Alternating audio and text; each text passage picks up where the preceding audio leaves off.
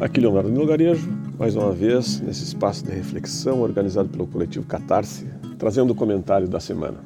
De cara, antes do comentário, meus respeitos ao governador Leite, é, por se assumir como uma pessoa inteira, ciente das suas preferências e coerente com relação às preferências. Ele subiu um tanto no meu conceito, mas ele não se livrou da lama em que afundou com o PL 260, o PL que destrói a nossa principal proteção contra os agrotóxicos ele e os 37 deputados traidores jamais vão se livrar desse crime.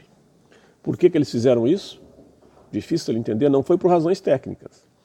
A decisão não tem base científica. Os argumentos não resistem a um olhar sério, honesto, detalhado. Então, ou agiram por ignorância ou por interesse. E, se fosse por ignorância, poderia ser é, corrigir isso com audiências públicas, que eles se apressaram em evitar por um dólar, ou por uns dólares a mais, talvez.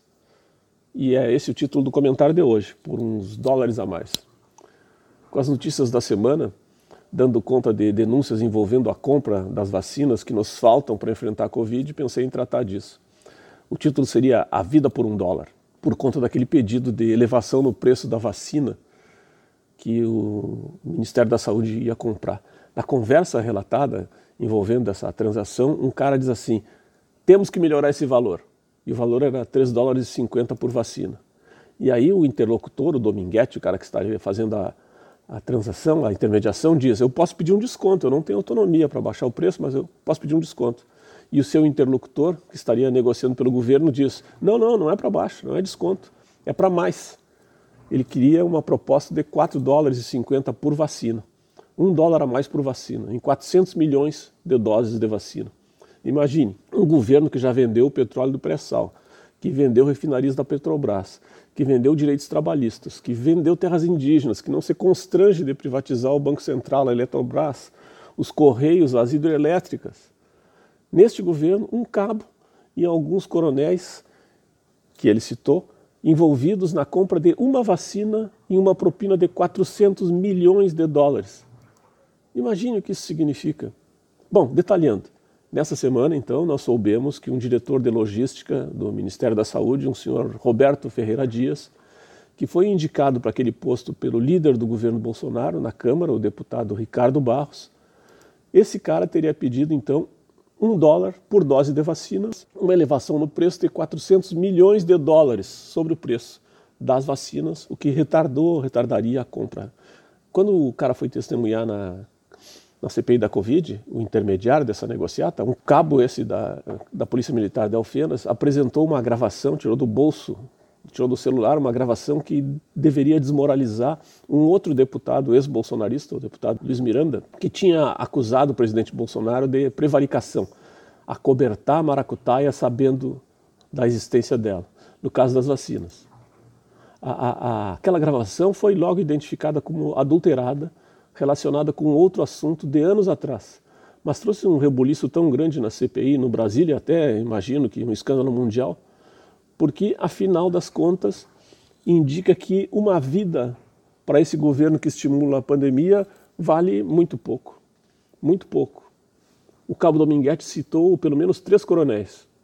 E ele estava plantando na comissão parlamentar de inquérito uma gravação útil para defender o Bolsonaro deu uma acusação de prevaricação, saber do crime fazer vista grossa ao crime, que vinha de um ex-bolsonarista.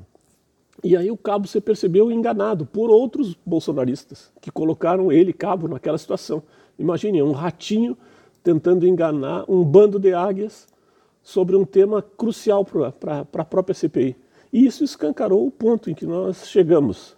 Uma guerra por dinheiro, sem moral e sem escrúpulos, no centro do governo, que seria é, pautado pela honestidade. E, e, isso me trouxe o tema e o título. É, o Sergio Leone, um diretor italiano, fez uns filmes, uns westerns spaghetti, que, chamados A Trilogia dos Dólares. Três filmes, por um punhado de dólares, por uns dólares a mais e três homens em conflito. O Clint Eastwood trabalha nos três e o, um, um sujeito que faz um bandidão, o Lee Van Cleef, trabalha em dois, mas o, o, me interessa especialmente o segundo filme. Nesse, dois pistoleiros de aluguel, o Clint Eastwood e o Lee Van Cleef, se unem para caçar um outro criminoso que seria o pior de todos, feito pelo Jean-Marie Volonté, aquele cara do Sacco Vanzetti, aquele cara, um grande ator italiano. Enfim, esse, o bandidão, que estava sendo caçado pelos dois bandidos, era muito bem protegido por uma milícia super grande, então os dois bandidos que queriam, cada um individualmente, ficar com a grana do outro, terminaram se unindo. Estava em jogo o dinheiro e também tinham outras motivações ocultas ali no enredo do filme que se esclarecem só no final, mas que não vem ao caso aqui.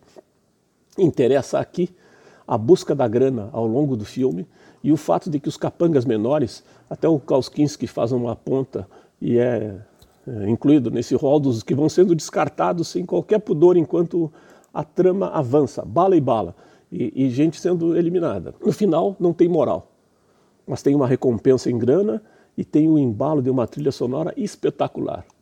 Tão repetida, tão festejada, aquela trilha chegou a superar os filmes e ela se tornou uma espécie de símbolo para o, gênero do faroeste.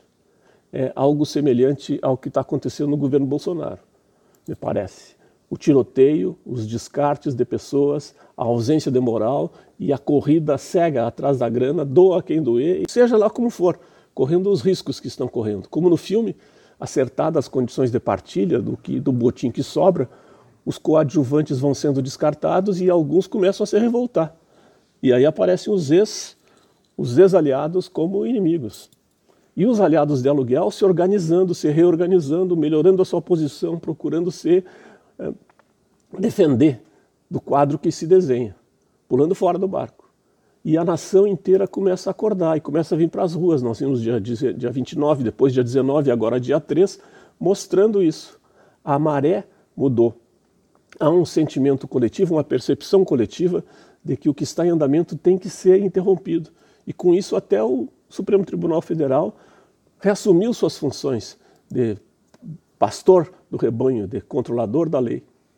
Bom, de modo que os criminosos começam a perceber que estão né, que entraram no rumo do seu estágio final, que dessa eles não escapam, que eles vão ser castigados e que o povo em breve vai estar mais e mais cantando e dançando nas ruas ao tom do Lula lá, o nosso o nosso hino de reconstrução. E é só uma questão de tempo. Já não cabe mais aquela pergunta do se isso vai acontecer, se aquilo vai acontecer. Agora é a hora do quando. Quando vai mudar essa realidade. E essa hora do quando só depende de nós. E por isso, a música de hoje é uma exceção da nossa regra de só recomendar músicas brasileiras. A música de hoje é orquestrada. É do Ennio Morricone, por uns dólares a mais.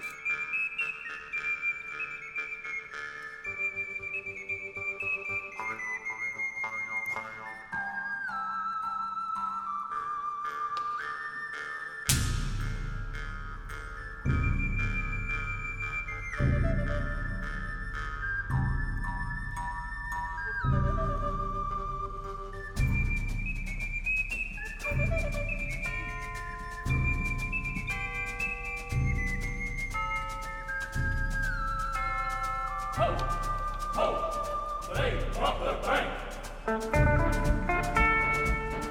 Wait, wait, ho, ho, from the bank.